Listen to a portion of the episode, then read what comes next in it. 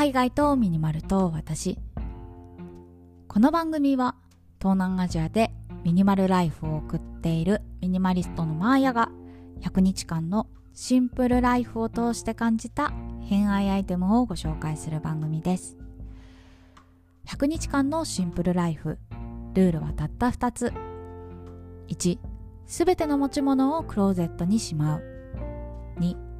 1日1アイテム引き出す。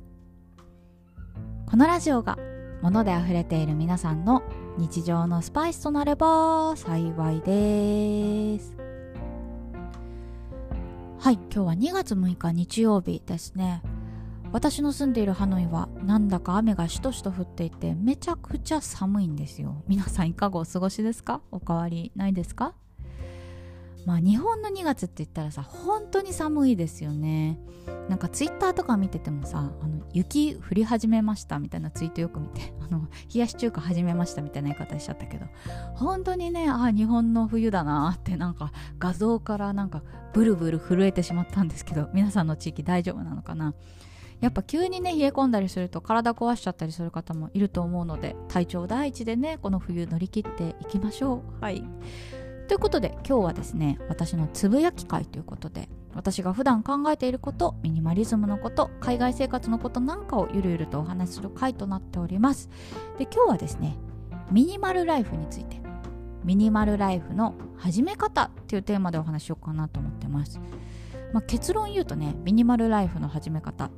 自分を知ることが一番大事だなと思ってます。まあ単純にね溢れたものを整理するまあ断捨離ですよね。それね作業なんでできるんですけど本当にね自分を知ってないといつか絶対リバウンドするんですよね。もうこれはね100%言い切れる。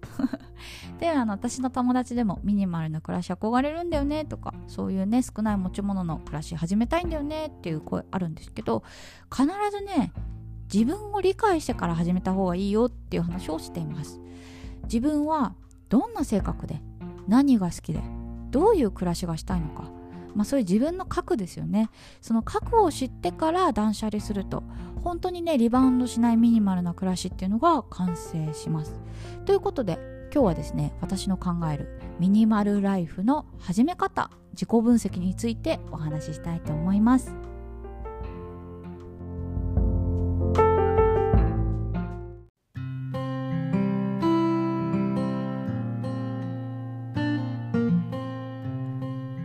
ニマリストとは大切なものが分かっていてそれ以外をそぎ落とす人のこと。これね先週ミニマリスト佐々木さんの本を紹介した時にもお話しした言葉なんですけどやっぱりミニマリストって大切なものが分かる。これが一番大切なんですよね。つまり自分を知ること。これがミニマルライフの第一歩になると思っで私はですね以前めちゃくちゃ物が多かったんですよ。でそれが今ではスーツケース1個の持ち物になりました。でその過程で本当にたくさんのものを手放したんですけどそれと同時に自己分析もやりました。自分がどんな性格でどんな強みがあってでその強みをどう生かしたら暮らしが輝くのか。そういうことを考え始めてからねだいぶ思考がシンプルになったんですよ。ということで今日は私がやったね自己分析についてお話ししたいと思います。まあ、その前にマーヤねどういう性格なのかって言いますと簡単に言うとズボラで人の目を気にする一匹狼タイプでした。これどういうことかっていうと、まあ、ズボラねいろんな種類があると思うんですけど本当にね小さい時からよく物をなくしてたんですよ。小学校の時忘れもしません。夏の祭り。毎年ね財布落としてたの。でお母さんに呆れられて鈴つけられたりとかしてたんですけどそれでも落としてた。であとはね、まあ、文房具あの分度器とかあとコンパス三角定規。これね毎シーズンなくしてた。なんかね三角定規とか片割れ絶対なくすのよね。だからさなんか2個セットとかだと思うんですけど毎回買ってなぜかね増え続けるっていう謎のサイクルしてましたね。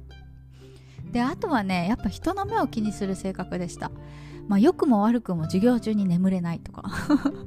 ま授業中に眠るのは良くないんですけどその眠らないっていう理由が目の前の授業に集中してるかっていうのではなくて怒られたらどうしようとか周りから怠けてるって思われたらどうしようみたいなちょっとね脅迫観念から自分の本当にやりたいことから目を背けるみたいなそういう性格してました。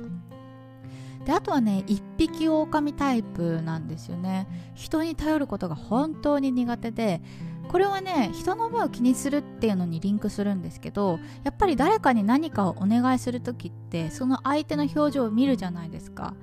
ちょっとでもね顔の表情が曇るとすぐ察知してしまうんですよ。でそういうのに敏感でやっぱり誰かにね、何かお願いして嫌なことを思われたらどうしようみたいな不安からもう全部自分でやっちゃえみたいな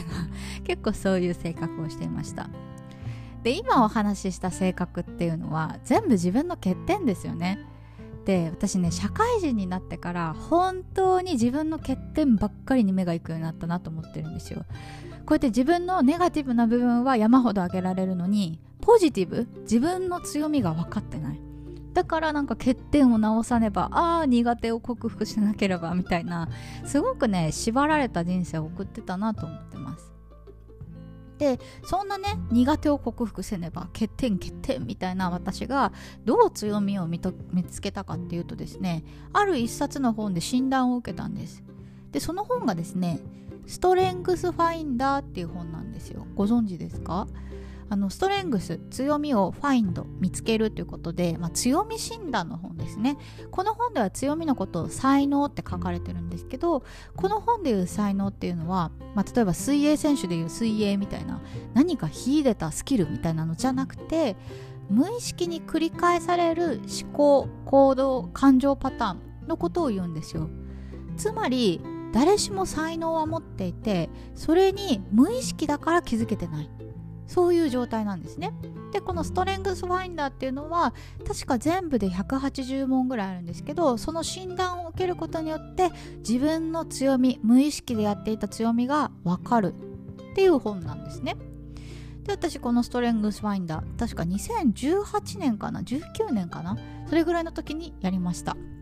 で診断結果はですね1位自分の強みは適応性だったんですよ。適応性、まあ、あんまり聞かない言葉ですよね。簡単に言うと未来への不安とか過去への執着にとらわれることなく今自分がどうしたいか今の自分に問いかけて行動ができる。これが私の最大の強みだったんですよ。でこの適応性ねそのやっぱり未来への不安あ将来お金がなかったらどうしよう貯金しなければとかその過去への執着あここの大会で1位取ったこのトロフィーは みたいなわからないけど私そういうのやっぱりなくてあの老後の心配とかもあんまりないしそういうねなんか先の未来のことがあんまり考えられない性格なんですよ。でそれが強みって分かってからいやなんか将来のこととか過去のこととかものってまさにそうですよね。未来への不安か過去への執着がない限りものって増えていかないと思うんですよ。やっぱり今の生活に必要な分だけって思えば必然的に物が減るじゃないですか。で私は適応性が一番っていうのに分かってで